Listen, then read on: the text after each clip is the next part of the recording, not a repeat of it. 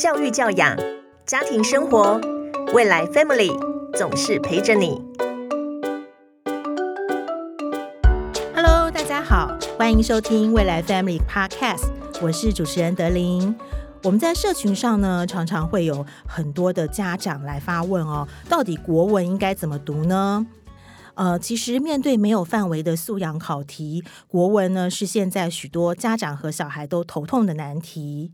今天呢，我们邀请到这位特别来宾呢，在他十多年的教学经验当中呢，为了要让课堂更有趣，让学生更有动力，研发了各种创意教学的方法，也出过书，也做过线上的课程。呃，我们来欢迎欧阳立中老师。Hello，德林，Hello，各位听众朋友，大家好，我是欧阳老师。老师欢迎你来哦。对呃，老师，你知道呃，其实国文怎么读啊，一直是在我们网站热门搜寻的关键没错词之没错一。对，那也很多社群的家长会问到这个问题，显然这是一个大家的痛点。是是，先讲讲好了，为什么现在孩子觉得国文这么难念呢？没问题。我跟你讲，现在孩子没有觉得哪一科好念，真的啦。我们自己以前读书也是这样嘛，对不对？那我讲正经的，为什么现在孩子会觉得国文难练？其实我观察到一个现象，因为国文跟其他学科的本质不太一样。其他学科本质你或许可以带公式，然后用速解，可你会发现国文这个学科很妙，它基本上你没办法带公式，所以。国文这个学科基本上它是锻炼你要专注，而且要有耐心的学科。所以你看，每年的考题一出来，你会发现一件很特别的事，大家就去算那个考题总共有多少字，对不 对？哦，今年的这个国文考题，哇，那个阅读哦量很大，那个字数很多，学生来不及读完。所以为什么孩子会觉得国文难念？其实并不是国文难念，而是他们发现。每次的那个考题的阅读量很大，字数很多，可是偏偏现在孩子怎么样嘞？因为三 C 产品比较发达，然后短影音盛行，然后图文啊盛行，所以很多时候我们的注意力不断不断的越来越短。不要说孩子啦，我们现在大人也是一样，对不对？德令，我们看那个滑手机，我们看那个脸书，我们会每篇文章都看吗？不会嘛？那以前很多人可能会看 YouTube，可现在连 YouTube 很多人可能也没有办法耐着性子看完。为什么？看短影音短了影音实在是太厉害了。对，短语音真的很厉害，所以你会发现这个世代很多的东西不断的在跟我们去竞争这个专注力。好，所以与其问说，哎呀，国文为什么那么难？其实我觉得家长们，我们要帮助孩子的是，我们怎么样培养他们有耐心的读完文字。你不用讲什么高深的国文技巧，你基本上你只要这个孩子他有办法耐心、专心、好好的读完一段文字，基本上他的国文素养能力就打趴百分之九十的人了。哇，这个耐心很难耶。就是这个是他难的地方。可是我觉得国文最棒的一个地方就是训练我们，就是世界非常快，但是我们仍然要保有自己的步调，要耐着性子看，因为很多东西它是没有办法速成的。是，嗯，所以其实很重要的一个耐心，然后没有办法速成，呃，也就是说，其实也要是慢慢的培养，慢慢培养，对。呃，其实很重要一个就是三 C 啦，对这是大家的对对痛点。没错，没错，没错。所以当然，三 C 产品这个是一个时代趋势啊，也没错，对吧？但是其实国文就是我们要回过头来去意识到文字的重要性。嗯，好，这个我们怎么样培养？我们等一下再慢慢请教老师。对不过呢，最近有一个非常热门的话题，就是文言文哦。是，那您怎么看待这个读古文到底有没有用？嗯那你怎么样帮助孩子、学生学好文言文呢？对这个问题哦，我真的是从以前当国文老师 到现在已经离职了，还很多人会问我这个问题。其实问这个问题，我会给我们听众朋友跟家长们一个很重要的关键，就是到底怎么定义有没有用？嗯，有发现？你看学生多半定义的有没有用，是指会不会考。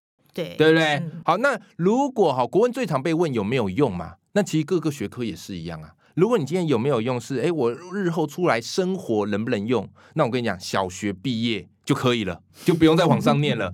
为什么？因为数学你只要会加减乘除啊，英文你不用会。你其实，在台湾还是可以过得很好啊。那国文其实也是同样的道理。所以，如果我们今天以比较低的层次来探讨有没有用这件事情，其实各个学科都会面对到同样的问题，因为你生存的技能就只是需要这些。但是，如果你对自己有更高层次的想望，或是更高层次的这个要求，这个有没有用就特别特别有意思了。所以今天呢，我如果来讲说有没有用，我是针对对自己要求期许比较高，哎呀，你觉得哎，我就平常吃喝就可以很满足的，那 OK，国文对你可能没有用。但如果你今天对自己要求是，哎，我未来我可能想要运用在我的工作、职场，或是沟通，或者是我想要训练我的一个审美品味，好去理解一些人生的趣味，你的层次再高一点点的，哎，那我跟你讲，国文就有用。那至于国文的用处在哪呢？我分两个层次来跟我们各位听众朋友讲。国文第一个非常非常重要的层次，就是它是一个预习未来人生的学科。它跟其他学科比较不一样，其他学科你用了，哎，好像我马上当下就可以用得出来，嗯，现学现卖。对，可是国文可能很多时候，各位听众，你那时候听国文课，可能就觉得一知半解，想说，哎，为什么范仲淹要先天下之忧而忧，后天下之乐而乐？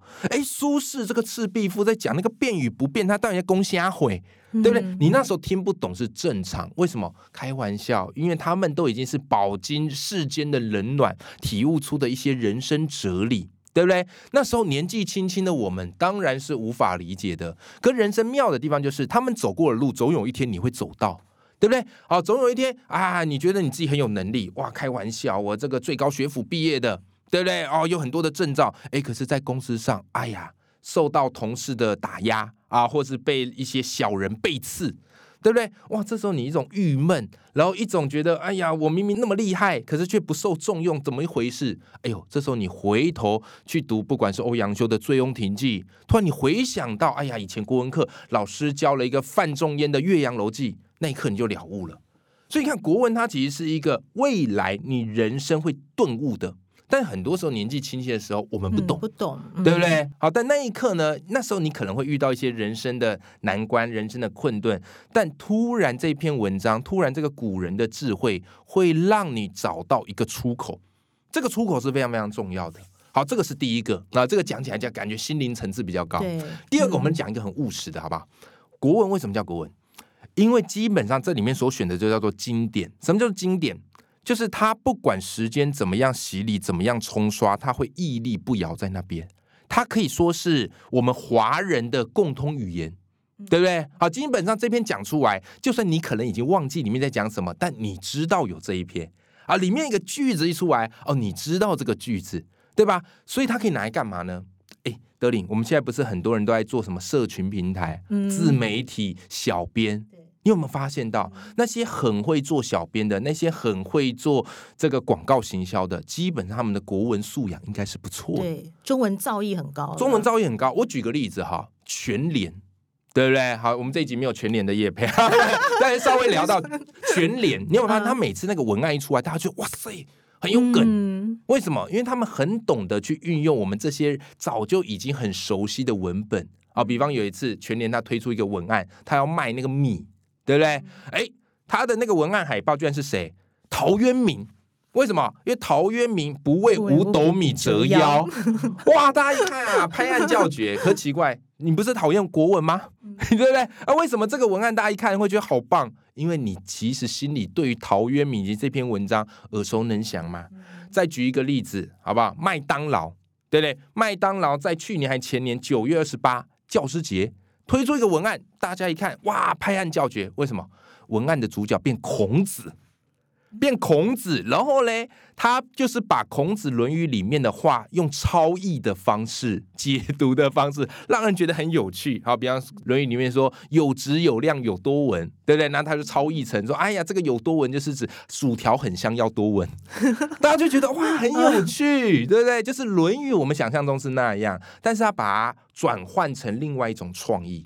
所以你看，我讲到这边，你有发现，国文不仅对于我们预习未来人生的困顿有帮助，另外一个，它对于我们的创意思考是有帮助的。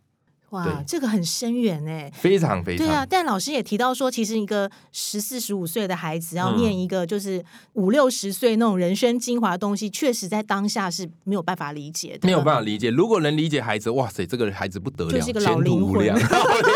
但说的好，说的那不是这样子，是。所以有什么方法可以帮助这些孩子，能够让他们觉得比较容易去理解文言文呢？其实我觉得，为什么孩子对于文言文会没兴趣，对不对？有一个很重要的关键，我都说。我们国文老师哦，有点像是通灵少女，哇哎塞，前几年很红的嘛，嗯通灵少女，对不对？嗯那这些古人的魂魄，哎，古人都死了嘛，嗯只留下他们精神跟魂魄。那现在的孩子呢，当然自然而然会觉得非常遥远。那所以我们老师们就在中间扮演着通灵少女的角色啊，把古人的魂魄接引到孩子面前，让能够理解，对不对？好，但是要怎么样让孩子更有感？绝对不可能去期待他们说：“哎呀，你要很喜欢陶渊明，哎，你要很喜欢欧阳修，不可能。”所以我们要懂得用转译的方式。所谓的转译的方式，就是我们要去抓到这篇文章的核心，跟现在孩子在看的某一些动漫哦，某一些影剧，它有异曲同工之妙。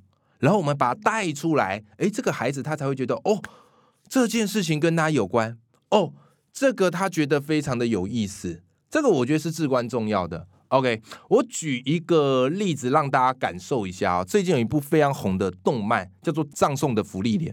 那我相信讲到这啊，如果这个孩子有看过，你就啊，我知道，我知道，对不对？好，那简单来讲，我跟大家分享，因为父母可能不见得有看，但因为我自己当老师啊，我自己我很常看动漫跟影师功课好多，对，的确老师功课很多，可是我这个人比较有一个赤子之心，就是我会想看你会想看？我会想看这一部，最近真的太红。我跟大家分享一下，这部到底在演什么，到底在红什么哈？福利莲基本上是一个精灵魔法师，然后他跟勇者一行人啊四人团队，然后他们去打败魔族的魔王，从此成为人类界的英雄。但是呢，福利莲呢，他的生命很长。可是他其他的同行伙伴是人类，然后他们的寿命很短，所以他就等于是目送着他的伙伴因为时间的关系而凋零而逝去。然后后来呢，又有新的一批勇者跟新的一批人，就是他这些伙伴呢，把他的徒弟就请福利莲照顾。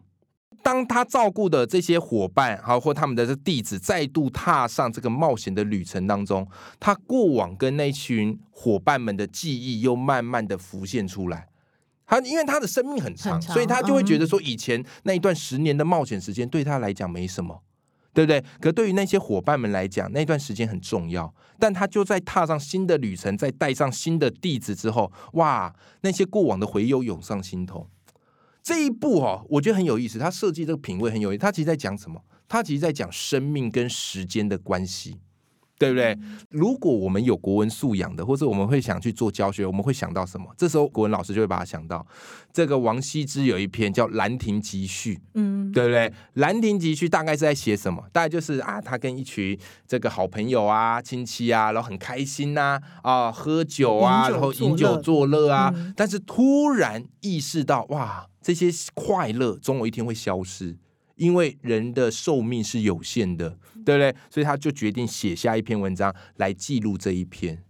你看，这个就是可以把它做一个连接，做一个连接。那学生就觉得啊，对，这一篇跟我是很有感觉的，对，大概就是这个样子。嗯，哇，你刚刚讲到从通灵少女要对转译这件事，真的其实要让他们有一个连接，对对，就是要有一个连接。哇，真的很不容易。嗯，呃，所以我觉得现在对于国文老师最大的挑战，就是你能不能去找到古文跟孩子他们中间的这一个接口。那这接口往往就是孩子他要知道的隐句，对。所以这一块，我觉得，呃，是我们要去做的一个功夫。但是国文还有一个，就是你嗯刚刚讲到古诗词，还有我们以前是其实很大一个部分要背诵这件事，情。没错。那现在刚好 Chat GPT 也是一年了，其实 AI 现在越来越发达，感觉好像很多事情就不用再做背诵这个嗯学习方式了。对，那你觉得像国文背诵的话，你怎么样去看这件事情呢？其实国文大家最常去讨论就是，哎，要不要背注释啊？啊，要不要背文本啊？嗯，其实我必须这么讲啦，一讲到背，可能大家过往哈、在这个儿时或者在学生时代有一些没那么好的回忆。毕竟没有，不是人人都很喜欢背的，大多数人是不喜欢背的。可是我希望大家可以去跳脱这个层次来看，其实背是学习的一块，对不对？学习它有很多的层次，好，记诵是其中的一块，对不对？那如果你不背，诶，那像数学你不背九九乘法，你你不可能嗯现场在那边基本的推嘛。嗯英文单字你不背，对不对？那你不可能看得懂嘛。所以我觉得大家对于背不要那么的排斥，但至于要背什么，我觉得这是我们要去 focus 的一个议题，对不对？那至于国文到底需不需要背，如果是这篇文本非常的经典，好，站在写作的角度，我会建议你可以背。还有像《赤壁赋》嗯啊，里面有些片段是非常漂亮的，好，有些诗词。好，它是非常漂亮的，因为你在写作的时候，很多时候为什么会写不出来？很简单，你脑内的背的东西不够。可是正式考试的时候，不可能让你去查 Chat GPT 嘛，也不可能让你去查这些东西啊。所以最好的方式就是那些经典的文本，好，应该要背，可以背。OK，那至于嘞，哎，有些人说，哎老师，那那个注释要不要背？其实这个我觉得见仁见智。但是呢，因为古文哈，大家可以掌握它一个核心重点。古文为什么难？古文难难在它常常一个意思是有多重意义的，一字多义。对不对？好，所以常常导致，哎，你看这篇文本，这个字的意思在这边是这样，在另外一篇它又是另外一个样子。所以如果背呢，我会建议，就是你要适度的去理解跟背那个字，它当哪些意思来做，对不对？好，比方“微小”的“微”这个字，有一句话说“唯管仲，无其披发主任矣”嘛。那个“唯”在那边就是当没有没有管仲的话，我们可能都变成野蛮人了。嗯对不对？所以你至少要知道“唯”有没有的意思，你不能只看到“唯”就只想到微微。小，嗯对不对？所以这个东西呢，就是你关于这个古文，它有一些有一字多义的部分，我觉得你要适当的去记一下它的意思。它对于你日后看到古文同样字的出现，你至少可以带几种意思进去套套看，会对你在判读一些陌生古文有一些帮助，好不好？好，这个是我自己的一个想法。嗯，我觉得。念古文哦，或是国文背诵，其实有一个就是说，你可以出口成章，是，真的就是你在跟朋友当中就觉得啊，这个人好厉害哦。对对 对对，我觉得这个也是一个，哦刚刚讲说人生的一个累积这个智慧的很经典的方法。它其实就是国文就决定一个人他的语汇表达能力。我们人都透过语言来做沟通嘛，可是你会发现，我们怎么判读眼前这个人他的内涵底蕴有没有学问这件事？聊一聊就知道，嗯对不对？好，比方你跟朋友看完一部电影，如果他只能说，哎，这部电影好不好看？好看，好看在哪里？说不出来。好好看。你跟朋友去看夕阳，对不对？一群人去看夕阳，哎，有些人看夕阳说好美啊，美在哪里不知道。可是有些人也许他说，哎呀，夕阳无限好，只是近黄昏，有 feel 了。嗯，对不对？好，所以这个东西就是它可以展现出我们一个人的生命的丰富程度，跟我们语汇的表达能力。对，是表达能力真的在现在真的非常的重要。，对对对对对嗯，还有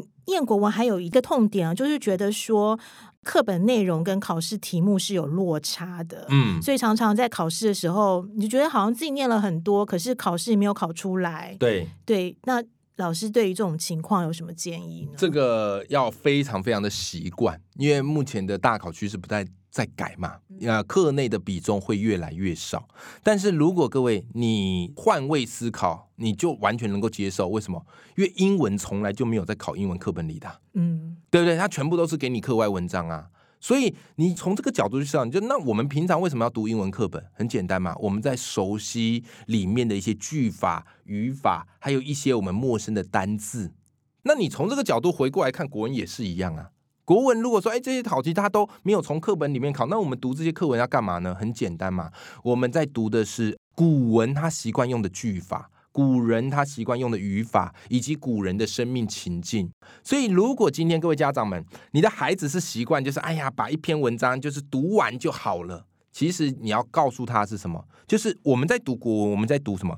我们在读这篇古文，在整个中国文学史里面，它扮演着什么样的一个角色？对不对？好，它在这个中国文学史里面，它扮演着一个什么样的关键？这个才是最至关重要的事情。所以，如果你是用考试思维，觉得，哎，我读完这篇古文，好，我读完这个国文课本这篇文章，未来考试都一定能用得到。我跟你讲，那你一定会失望，因为国文现在在锻炼你的是能力，而不是读哪一课它就一定会出现在考题里面。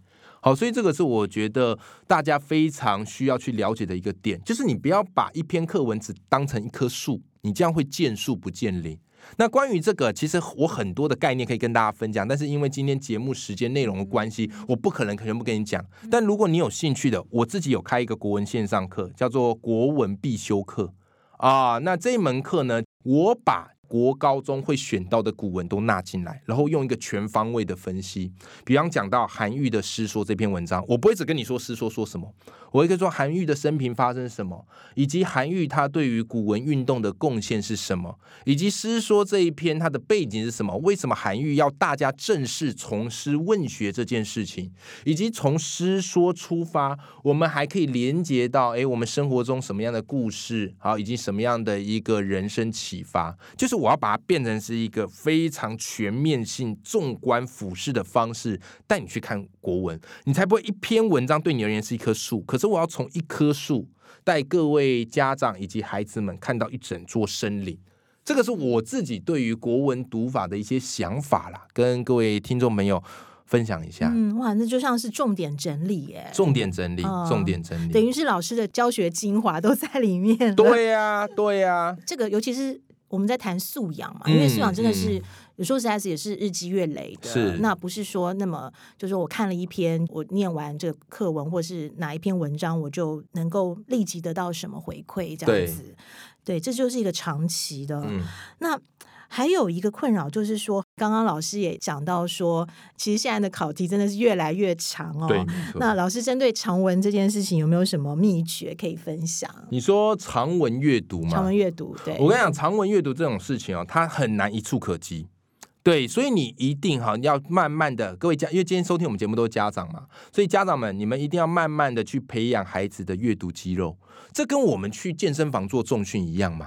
你平常都没有做重训，然后突然考试给你一个哇一百公斤重的杠铃，你一定举不起来嘛，对不对？好，因为你平常没有去累积，所以这个东西呢，就是家长们，如果你孩子啊，哎，才刚进国中啊、高中没多久，这时候都还来得及，你要去锻炼他的阅读肌肉哦。那怎么做呢？不是直接给他塞一堆阅读测验，因为阅读测验这种考试型的阅读，其实是最会打坏孩子阅读胃口的，对不对？谁喜欢写那个？对不对？除非很爱考试的人，是吧？应该很少，比较少一点啦。好，所以如果呢，孩子他课业压力还没那么大的时候，其实你可以鼓励他每天读一些，好，每天读，然后各种类型的书都要读。很多人想说，哎，国文是不是只是读好国文？你去看考题，你就知道，现在考的根本不只是国文了，里面也会有科普文章嘛，对，也有生命哲理的文章嘛。所以你的阅读的领域跟量一定要广。对不对？啊，所以你家长自己要以身作则。你可以像我常常建议大家，你可以带孩子看哪些啊？经济学的这种比较浅近的，给他看一点。那你去挑市面上那种畅销书，对不对？啊，人生哲理的给他看一经济学的世界，对呀，对呀，就是那种比较孩子能够看得懂的。然后呢，一开始不要逼他，不要说，哎，你每天都要读一个小时。我跟你讲，他三天都要绕跑了，对不对？好，你要让孩子保持阅读饥渴，什么意思呢？你一开始可以告诉他说，哎，孩子。你今天只能读十分钟的书哦，然后他说为什么只能读十分钟？没有我规定的，读完十分钟他会有点欲罢不能，啊不行读不行读，明天才能再读，有没有？下期待续呢？对对对对对啊！那你这样维持一两个礼拜之后，哎，他是不是就能够有办法专注读十分钟了？他会觉得十分钟很轻松，好慢慢加。哎，下个礼拜哎，你可以读十五分钟了。哎，在之后一个月后，哎，你可以读二十分钟了。慢慢这样去追加，这个叫什么嘞？利用人性的阅读饥渴症。哇，有没有？哦，去养成他这个阅读的习惯，然后慢慢他可以读长文，对不对？然后其实我觉得要鼓励孩子阅读还不够。因为大部分人的阅读，他只是走马看花啊，看完了啊，读完了，问他里面在干嘛，不知道。所以如果家长哈，就是你愿意再多做一点点，可以跟孩子做一些阅读上的一些对话，对不对？好，那我给大家一个最简单的一个对话方式，叫做四 F 法啊，这个是拿来做引导思辨在用的。什么叫四 F 呢？啊，它分别由四个 F 开头的英文字母组成。第一个 F 叫做 Fact，Fact 就事实。你可以跟孩子问一些关于这个文本里面哈事实类的问题，每篇文章它都一定会有一些事实类的问题，就是你只要看文章就可以得到正确答案的。第二个 feeling 啊，感觉类的，这个很重要，因为文学国文里面很多它是在考感觉嘛，对对不对啊？那读到这一段情节，孩子你的感觉如何？哦，读到这个角色他遇到这件事情，孩子你觉得你的心情如何？让孩子去表达他的感觉。你看，现在很多孩子很压抑，对，因为我们华人就是一个很压抑的民族，你知道吗？我们不太会跟亲人去讲自己的脆弱，对对不对？好，但事实上，你就要去带孩子去讲感觉这个东西。他在读文本以后，他会用他真实的情绪去带入，对不对？好，再来第三个 F 叫什么呢？Finding，Finding 发现，对不对？每一篇文章之所以被选出来，就一定是他对于人生有某一种洞见啊，他对于生命有某一种觉察。所以你可以跟孩子聊说：“哎，这篇文章你有没有发现到什么让你觉得很有启发，或是你过去不知道的？有没有？”哦，孩子他可能就讲，你就跟他聊。最后一个叫什么呢？F 叫 Future 未来啊，未来他讲求的是一种行动性啊。这篇文章哎，他跟我们分享这个哎，那孩子你觉得未来你可以怎么做？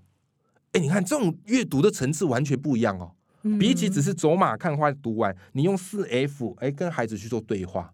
哎，他对于这篇文章，久而久之之后，他自然而然知道该怎么去拆解了嘛。嗯，但他难难在哪里？难在你家长要花一些心思、时间。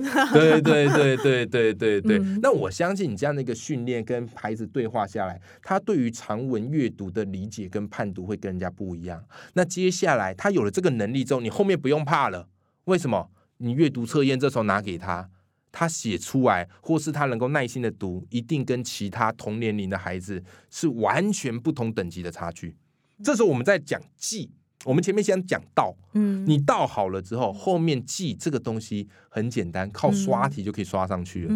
对啊，道就等于就是一个方法，一个基础啦。基础，但是但是有一个重点，就是你家长要陪伴他去做这个四 F。对对对对对对对，因为你要求老师这个比较没那么容易，每个老师有自己的一个做法。但是因为其实真正花最多时间陪孩子是我们自己家长嘛。对，但这个基础非常重要。有了这个基础之后，就不怕未来有任何的考试也好，或者是这个方法已经就是升值在他的心里面。对对对对对，其实。老师也是两个孩子的爸爸，没错，孩子还蛮小，一个两岁，一个四岁，没错。所以我们也很好奇，说老师你是怎么样？他们还那么小，你们怎么样培养他的阅读的兴趣的？对，我觉得阅读兴趣是最重要一件事情啊。但很多人会本末倒置啊，直接想说，哎呀，希望他用来考试可以考得好。我觉得，当一个孩子他对阅读没兴趣，他其实考试你需要说阅读测验答得好也很难。我觉得最简单方式，因为我现在孩子还小嘛，女儿 P P 啊四岁，儿子乔治两岁。我们家绘本非常多，我们家什么东西没有，就是书最多。我们家绘本至少上百本，搞不好千都有啊，非常非常多。那只是开始哦，只是开始两岁四岁。对对对对对对对。那所以后现在我只做一件非常简单的事情，就是每天晚上睡觉前固定就会陪女儿啊儿子读绘本。啊，然后找一本他们喜欢的书来读，然后读故事给他们听，然后并且在读故事的过程当中，我就会用刚才的四 F 提问法来跟我女儿做互动。嗯，啊，然后在里面读的过程当中，你会发现他会有一些成语。那四岁小孩基本上他对成语理解是比较少的，但这时候我会故意问他，我说：“哎，假如这个成语说，哎，看到五花八门的商品，我说：哎，P P，什么叫做五花八门？然后考他，孩子很有趣，他不会回答不知道，他会。讲一个他认定的啊，就反正就是乱讲。但这时候嘞，讲完之后，我们最常做可能是否定他，说哎不是，不是这样的，对不对？那孩子他就觉得哎呦我说错了，很怕犯错，对不对？所以你要去欣赏孩子的回答啊，比方譬如讲一个啊五花八门，就是很可爱的意思，对不对？我说哦这个想法不错哦，哦我没有想过这个讲法。那把它跟你讲哈，五花八门，它其实在这本书啊有另外一个意思啊，就是种类很多。这样你能理解了吗？所以下次你觉得在什么时候可以用“五花八门”这个词？嗯，有没有去应用？去应用，然后他可能就会去讲，然后你就可以 check，哎，这个孩子他有没有去理解这样的一个成语？你看我用的方式就是什么？在阅读当中，我们大人有办法判断哪些字他可能不会，他基于什么意思他可能不会，嗯，但我可以用这个机会来跟他做一个互动，然后并且再问他说，哎，这个东西他以后他可以用在哪里？而不是说，哎，成语点丢下去，你开始背成语点，神经病！那孩子怎么可能会喜欢阅读？他一看到就怕啦，是不是？但这个你说怎么样，他就必须要长时间。那怎么样可以判断说，哎，孩子喜不喜欢阅读？很简单，我后来看我女儿每天晚上睡觉前。对不对？好，不管再累还怎么样，他说：“哎，爸爸，今天还没有读，还没有读绘本，应该是爸爸比较累。”对对对对对，有时候其实我自己累倒是有点不想读了，但是我看到孩子，哎呀，对阅读有兴趣，再累也得陪他读一下，对不对？那你每天花个十几分钟、二十分钟，哇，累积起来就很可观。嗯。就是要从小养成这阅读的习惯，而且爱上阅读。对，而且大人就是要以身作则啦。对啦，大人再累都要陪他就是。有时候我们大人哦，有一个小技巧跟大家分享啦，在孩子面前表演一下阅读，嗯，对不对？你如果在孩子面前都是在划手机，嗯你说就是阅读，他会觉得嗯啊，你自己都在划手 机，对不对？所以这个也是我们给自己的一个呃要求啦。嗯，哇，真的要以身作则哎、嗯要从自己开始。好，最后要请那个老师来帮我们分享，就是说，特别是即将面对会考的学生和家长，有没有什么鼓励跟建议呢？没问题。